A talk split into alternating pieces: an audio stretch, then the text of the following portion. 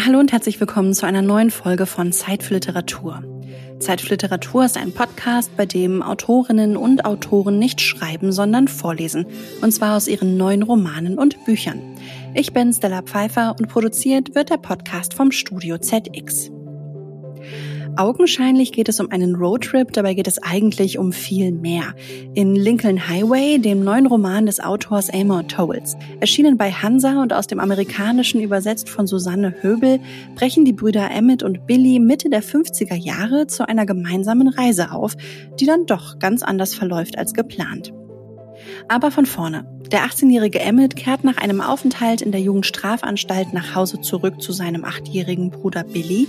Nach dem Tod ihres Vaters suchen sie einen Neuanfang. Losfahren nach Kalifornien auf der Suche nach der verschwundenen Mutter. Doch dann wird ihr Auto geklaut von zwei Freunden, die Emmett aus dem Gefängnis kennt. Und jetzt? Geht die Reise trotzdem weiter. Es entspinnt sich eine Geschichte, die uns zehn Tage lang durch Amerika führt. Wie der Autor zu dieser Geschichte kam, worum es eigentlich geht und warum jede Leserin und jeder Leser das ganz individuell für sich beantworten darf und soll, darüber spreche ich jetzt mit Amor Towles. Schön, dass Sie heute bei uns sind. Thank you for having me. Und es geht direkt los, nämlich mit der Frage, wie würden Sie Lincoln Highway, Ihren neuen Roman, denn in nur einem Satz beschreiben? Mein neuer Roman Lincoln Highway handelt von drei 18-Jährigen und einem 8-jährigen Jungen, die 1954 auf dem Weg von Nebraska nach New York City sind. Und die gesamte Geschichte dauert nur zehn Tage. And the whole story lasts only 10 days. Und damit sind wir schon mittendrin, denn ihr Roman liest sich wie eine Hommage an das Genre der Roadtrip-Bücher. Also die Reise ist das Ziel, dabei werden die Ziele immer wieder neu definiert und es wird ein Bild von Amerika gezeichnet, das Lust auf Abenteuer macht. Gab es zuerst das Bestreben, einen Roman über einen Roadtrip zu schreiben oder gab sich das durch die Charaktere? I always tend to start with a very simple Oft beginne ich mit einer sehr einfachen Prämisse. Seit meiner Jugend schreibe ich Belletristik und schon damals hatte ich viele Ideen für Geschichten und Romane. Und immer versuche ich, mir eine Geschichte so lange en Detail vorzustellen, bis ich bereit bin, sie zu schreiben. Dieses Mal habe ich mit der Frage begonnen, was wäre, wenn ein ehrenwerter junger Mann, der einige Zeit in der Jugendstrafanstalt verbracht hat, nach Hause zurückkehrt, dabei hochmotiviert ist, sein Leben neu zu beginnen und dann feststellt, das, worauf er gezählt hat, was er für seine Zukunft hielt, ist weg, geklaut von zwei Freunden aus der Jugendstrafanstalt. Damit habe ich angefangen. Und wenn ich so eine Idee habe, dann komme ich schnell zur Form der Geschichte. Ich wusste sofort, dass das Ganze in der Mitte der 50er Jahre spielen würde, dass die Reise im Mittleren Westen beginnt und in New York enden würde. Und ich wusste auch direkt, dass die Geschichte nur zehn Tage dauern soll. Und genau so hat es sich dann auch entwickelt. A story that would only last 10 days. You know, so that's how it kind of unfolds. Und wie hat sich dann die Recherche gestaltet? Also sind Sie selbst die vielen Kilometer des Highways gefahren? I am not a research-driven novelist. So I don't pick a topic, research it and then write a book. Ich bin kein rechercheorientierter Romanautor.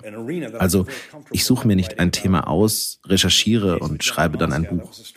Ich suche mir ein Thema aus, bei dem ich mich wohlfühle. Für Lincoln Highway habe ich nicht recherchiert, aber mein Vater war Mitte der 50er Jahre 18 Jahre alt, also so alt wie Emmett, eine der Hauptfiguren. Und ich glaube, dass wir alle stark von dem beeinflusst werden, was uns zwischen 8 und 18 Jahren passiert. Die wirtschaftliche und politische Situation in der Welt sowie kulturelle Ereignisse während dieser Zeit haben großen Einfluss darauf, wie wir uns als Erwachsene verhalten wie wir später die Welt sehen. Wenn deine Eltern also aus der Zeit der großen Depression stammen, bringen sie dir bei, sehr vorsichtig mit Geld umzugehen, es nicht zu verschwenden, geduldig zu sein und bereit zu sein, große Herausforderungen zu meistern. Denn sie haben diese Erfahrung als Kinder erlebt. Das vermitteln sie dir ganz automatisch und damit wird das auch Teil deines Erbes. Und so wissen wir viel mehr über die Zeit, in der unsere Eltern jung waren, als uns vielleicht bewusst ist. Das Schreiben in den 50er Jahren war für mich ein sehr natürliches Umfeld weil ich all die Geschichten von meinen Eltern geerbt habe und ihr Weltbild aus dieser Zeit stammt.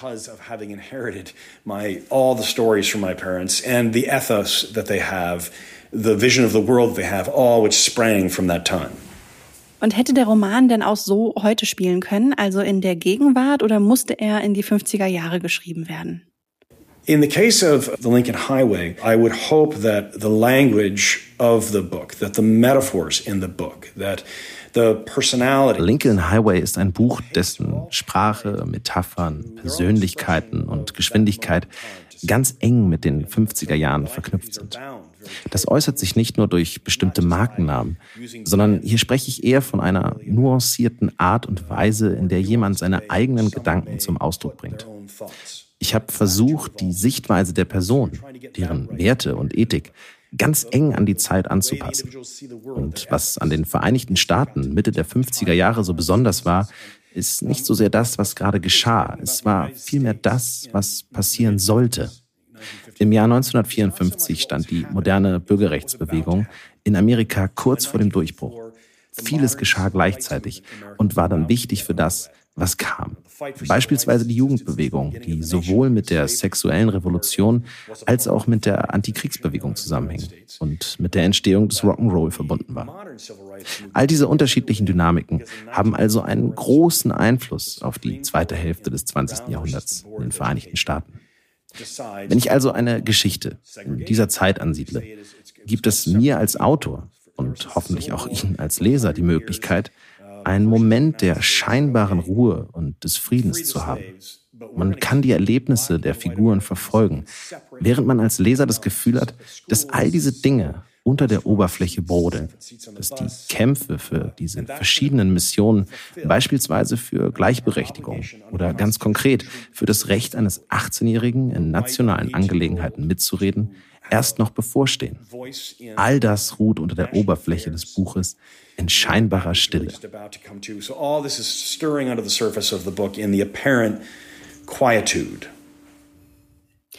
Eine große Rolle spielt auch die Familie der beiden Brüder Emmett und Billy. Ähm, ihr Ziel ist es, ihre Mutter zu finden, die Postkarten entlang des Lincoln Highway abgeschickt hat. Ist Ihr Roman also vielmehr ein Familienroman?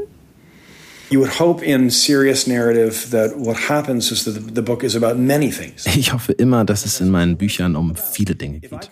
Denn ein gutes Buch ermöglicht verschiedenen Lesern unterschiedliche Schlussfolgerungen zu ziehen, auf unterschiedliche Weise beeinflusst zu werden, unterschiedliche Ideen zu haben, während sie denselben Text lesen. Zehn Menschen könnten beispielsweise den Zauberberg von Thomas Mann lesen und sie hätten wahrscheinlich unterschiedliche Ansichten darüber, was diese Bücher bedeuten und worum es eigentlich in ihnen geht. Und das ist es, was man sich erhofft, ein komplexes, nuanciertes und reichhaltiges Werk zu schaffen, das es den Lesern ermöglicht, sehr unterschiedliche Reaktionen auf die Erzählung zu haben. Und ich hoffe, dass das auch bei Lincoln Highway zutrifft.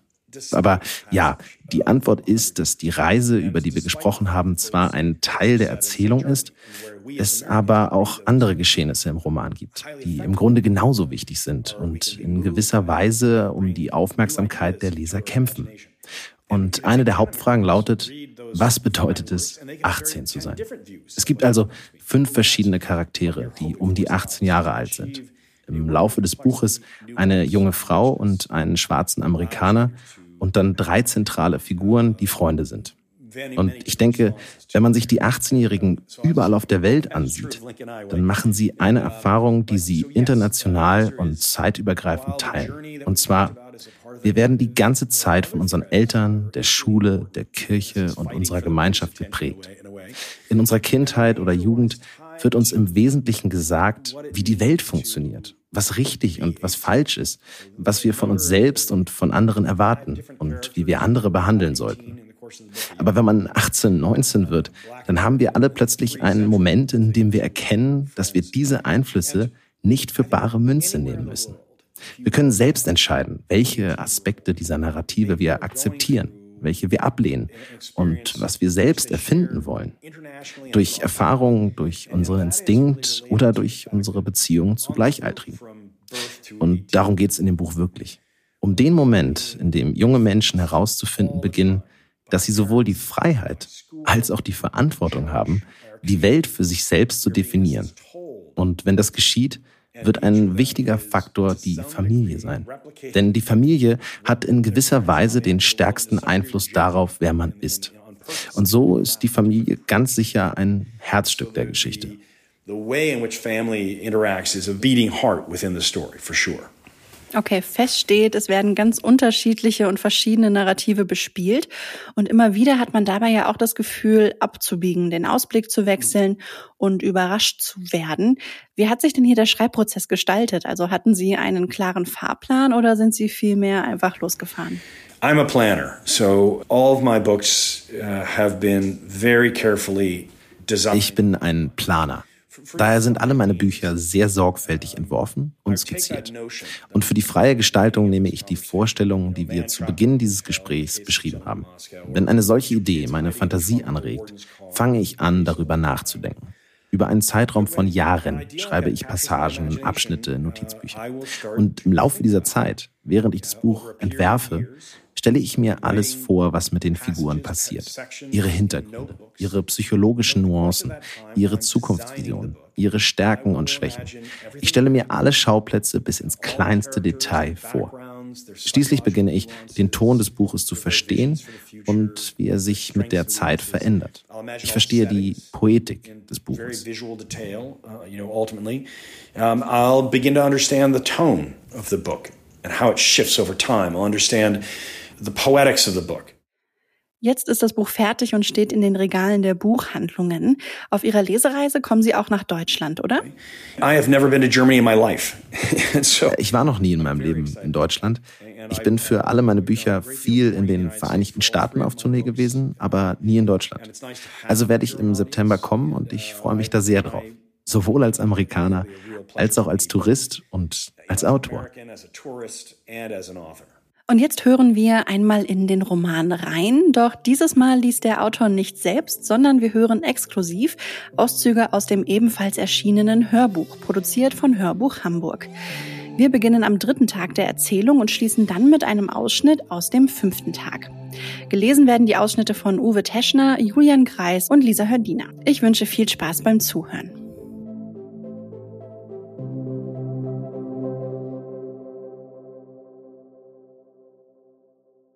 Duchess. Was für ein Tag!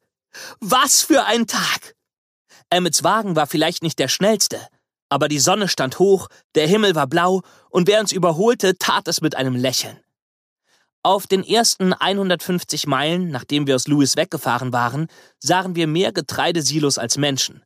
Und in den meisten Ortschaften, durch die wir kamen, gab es, wie auf Verabredung, so schien es, jeweils ein Kino und ein Restaurant einen Friedhof und eine Sparkasse und höchstwahrscheinlich eine Ansicht von richtig und falsch.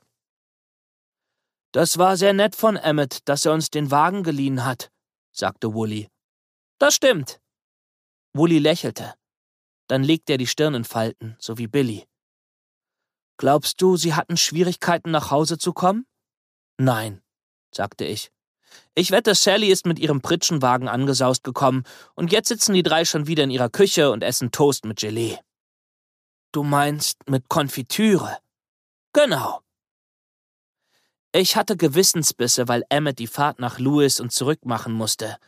Hätte ich gewusst, dass er den Schlüssel auf die Sonnenblende legt, hätte ich ihm die Fahrt ersparen können. Dabei hatte ich, als wir von Emmets Haus aufbrachen, gar nicht vor, mir seinen Wagen zu leihen. Ich hatte schon angefangen, mich auf die Fahrt mit dem Greyhound-Bus zu freuen. Warum auch nicht? Im Bus kann man sich entspannt zurücklehnen. Man kann ein Schläfchen machen oder mit dem Schuhvertreter auf der anderen Seite des Ganges plaudern. Aber als wir gerade nach Omaha abbiegen wollten, fing Billy vom Lincoln Highway an und im nächsten Moment waren wir auch schon am Stadtrand von Lewis. Und als ich aus St. Nicholas kam, stand der Wagen am Straßenrand. Der Schlüssel steckte und der Platz hinterm Steuer war leer. Man hätte denken können, Emmett und Billy hätten es so geplant. Oder der Herr im Himmel. So oder so. Das Schicksal schien sich laut und deutlich zu erkennen zu geben. Aber natürlich hatte Emmett die Extrafahrt. Das Gute ist, sagte ich zu Wooly, wenn wir dieses Tempo halten können, sind wir morgen Abend in New York. Wir können meinen alten Herrn besuchen, zu deinem Landhaus rausfahren und mit Emmets Anteil zurück sein, bevor er uns richtig vermisst. Und angesichts der Größe von dem Haus, das du dir mit Billy ausgedacht hast, ist Emmett bestimmt froh, wenn er mit ein bisschen extra Knete in San Francisco eintrudelt. Wooly lächelte bei dem Gedanken an Billys Haus. Wo wir von Entfernung sprechen, sagte ich. Wie weit bis Chicago? Das Lächeln verschwand von Woolys Gesicht. Da Billy nicht da war, hatte ich Wooly das Kartenlesen anvertraut. Und weil Billy uns nicht seine Landkarte geben wollte, mussten wir eine kaufen. Von einer Phillips 66 Tankstelle, versteht sich. Und so wie Billy hatte Wooly die Route entlang dem Lincoln Highway bis nach New York sorgfältig mit schwarzem Kugelschreiber markiert. Aber sobald wir losgefahren waren, konnte er die Landkarte nicht schnell genug im Handschuhfach verstauen. Soll ich die Entfernung ausrechnen? fragte er in einem Ton, als stünde ihm Schreckliches bevor. Weißt du was, Wooly? Vergiss das mit Chicago und guck mal, ob du für uns ein bisschen Musik im Radio findest. Und schon kam das Lächeln in sein Gesicht zurück. Der erste Sender, den Wooly fand, spielte Country Music. Der Song handelte von einem Cowboy auf der Ranch, der entweder seine Geliebte oder sein Pferd verloren hatte. Bevor ich verstanden hatte, was, hatte Wooly den Sucher weitergedreht. Als nächstes kam ein Landwirtschaftsbericht aus Kansas City, dann die feurige Ansprache eines Baptistenpredigers, dann geglätterter Beethoven. Als Wooly auch einen Sender mit Popmusik wegdrehte, fragte ich mich, ob es im Radio überhaupt etwas gab, das Wooly interessierte. Doch dann, auf 1540, fand er einen Werbespot für Frühstücksflocken, der gerade anfing. Wooly ließ den Knauf los, starrte das Radio an und hörte der Werbung mit einer Aufmerksamkeit zu, die man sonst nur für den Arzt oder eine Wahrsagerin aufbrachte. Und so fing es an. Oh, wie der Junge die Reklamespots liebte. Auf den nächsten 100 Meilen haben wir uns bestimmt 30 davon angehört. Das Produkt war dabei nebensächlich. Ob für ein Coup de Ville Cadillac oder ein Playtex Büstenhalter, das spielte keine Rolle. Wooly wollte ja nichts kaufen. Was ihn fesselte, war das Drama.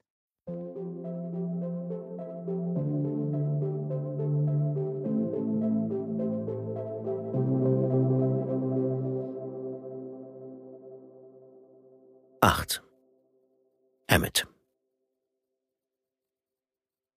Als sie am nächsten Morgen um halb sechs aufbrachen, war Emmett guter Stimmung. Am Abend zuvor hatte er mit Hilfe von Billys Landkarte die Reiseroute festgelegt. Die Entfernung von Morgan bis San Francisco betrug ein bisschen mehr als 1500 Meilen. Wenn sie zehn Stunden am Tag 40 Meilen pro Stunde schafften, was ihnen genug Zeit zum Essen und Schlafen ließ, konnten sie die Strecke innerhalb von vier Tagen bewältigen. Natürlich gab es auf dem Weg zwischen Morgan und San Francisco allerhand zu sehen. Die Postkarten ihrer Mutter bezeugten das. Es gab Motels und Monumente, Rodeos und Landschaftsparks. Aber Emmett wollte auf der Fahrt nach Westen weder Zeit noch Geld verschwenden. Je schneller sie in Kalifornien ankamen, desto eher konnten sie mit der Arbeit anfangen, und je mehr Geld sie bei ihrer Ankunft zur Verfügung hatten, desto besser wäre das Haus, das sie kaufen konnten. Als Emmett sich schlafen legte, war seine größte Sorge die, dass er die anderen nicht aus den Betten bekommen würde und die frühen Morgenstunden damit verbringen müsste, sie hochzuscheuchen. Aber diese Sorge hätte er sich sparen können. Als er um fünf Uhr aufstand, war Duchess schon unter der Dusche, und Wooly konnte er vor sich hinsingen hören.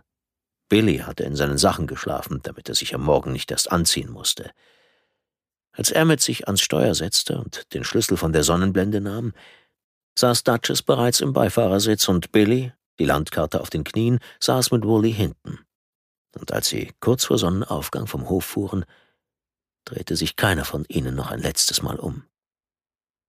Vielleicht hatte jeder seine eigenen Gründe, früh unterwegs sein zu wollen, dachte Emmett. Vielleicht wollte jeder lieber woanders sein. Weil Duchess vorn saß, fragte Billy ihn, ob er die Landkarte haben wolle. Aber Duchess lehnte ab mit der Begründung, dass ihm vom Lesen im Auto schlecht würde. Und Emmett war erleichtert, denn er wusste, dass Duchess es mit den Einzelheiten nicht so genau nahm, während Billy praktisch als Kartenleser auf die Welt gekommen war. Nicht nur hielt er seinen Kompass und seine Bleistifte bereit, er hatte auch ein Lineal, damit er die Entfernungen nach den Maßstabangaben ausrechnen konnte. Aber als Emmett den Blinker setzte, um rechts in die Route 34 abzubiegen, wünschte er sich doch, dass Duchess die Straßenkarte hätte. Du brauchst hier nicht abzubiegen, sagte Billy. Es geht noch eine Weile weiter geradeaus. Ich biege in die Route 34 ein, weil das der kürzeste Weg nach Omaha ist. Der Lincoln Highway geht auch nach Omaha. Emmett fuhr an den Rand, hielt an und sah sich zu seinem Bruder um. Das stimmt, Billy. Aber es ist ein kleiner Umweg. Ein kleiner Umweg um was? fragte Duchess mit einem Lächeln. Ein kleiner Umweg zu unserem Ziel, sagte Emmett. Duchess drehte sich nach hinten um. Wie weit ist es genau bis zum Lincoln Highway, Billy? Billy, der schon mit dem Lineal zugange war, sagte, es seien 17,5 Meilen. Woolley hatte sich in aller Stille die Landschaft angeguckt, und jetzt wandte er sich, plötzlich neugierig geworden, zu Billy um. Was ist das, der Lincoln Highway, Billy? Ist das ein besonderer Highway? Es ist der erste Highway, der quer durch Amerika führt. Der erste Highway, der quer durch Amerika führt, wiederholte Woolley ehrfürchtig. Jetzt komm, Emmett, sagte Duchess. Was sind schon siebzehneinhalb Meilen? Es sind siebzehneinhalb Meilen zusätzlich zu den 130 Meilen, weil wir euch nach Omaha bringen, wollte Emmett sagen. Aber gleichzeitig wusste er, dass Duchess recht hatte. Die zusätzliche Entfernung machte kaum etwas aus, besonders wenn man bedachte, wie enttäuscht Billy wäre, wenn sie die Road 34 nahmen. Also gut, sagte Emmett. Wir nehmen den Lincoln Highway. Als er weiterfuhr, konnte er praktisch hören, wie sein Bruder bestätigend nickte, dass dies eine gute Idee sei.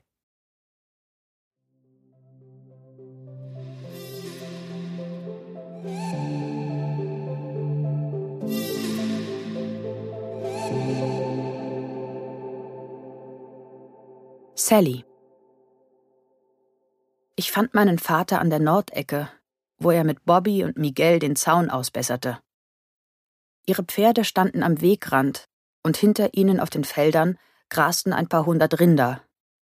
Ich fuhr schwungvoll an den Rand, bremste und hielt da, wo sie arbeiteten, und als ich ausstieg, legten sich die Männer zum Schutz vor dem Staub die Hände vor die Augen.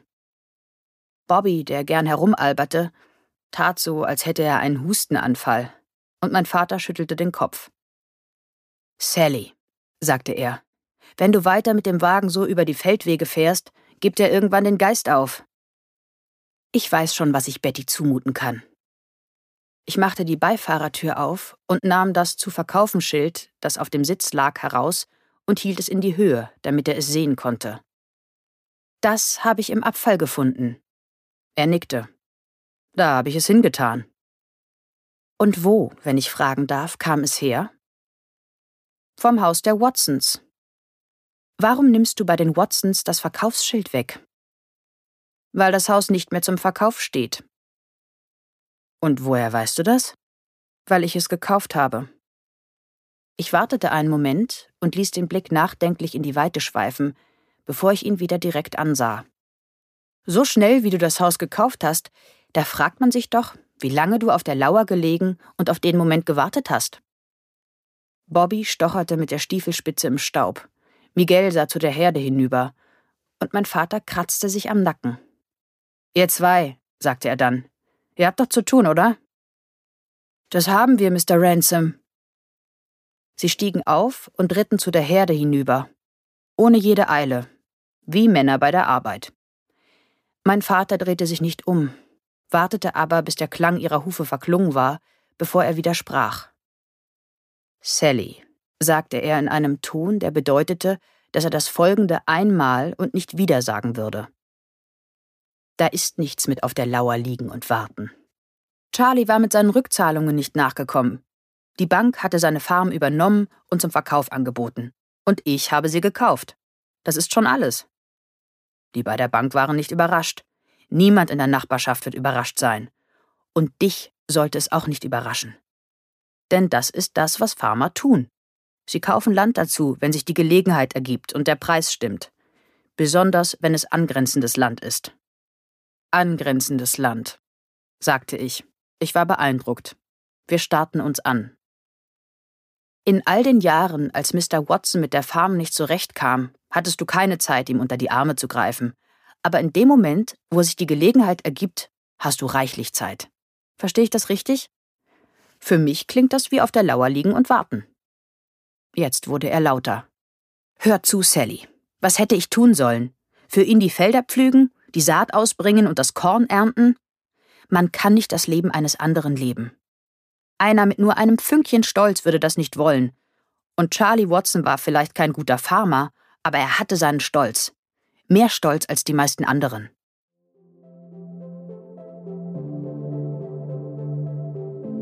Sie hörten Auszüge aus Lincoln Highway, dem neuen Roman des Autors Amor Towles, erschienen bei Hansa. Übersetzt wurde der Roman von Susanne Höbel. Das Buch ist jetzt im Buchhandel Ihres Vertrauens und natürlich auch online erhältlich und auch das Hörbuch gibt es jetzt zu kaufen. Herr Towles, vielen lieben Dank, dass Sie heute bei mir waren. My pleasure. Thank you very much for having me on the podcast. I appreciate it. Das war eine neue Folge Zeit für Literatur, der Vorlesepodcast produziert vom Studio ZX.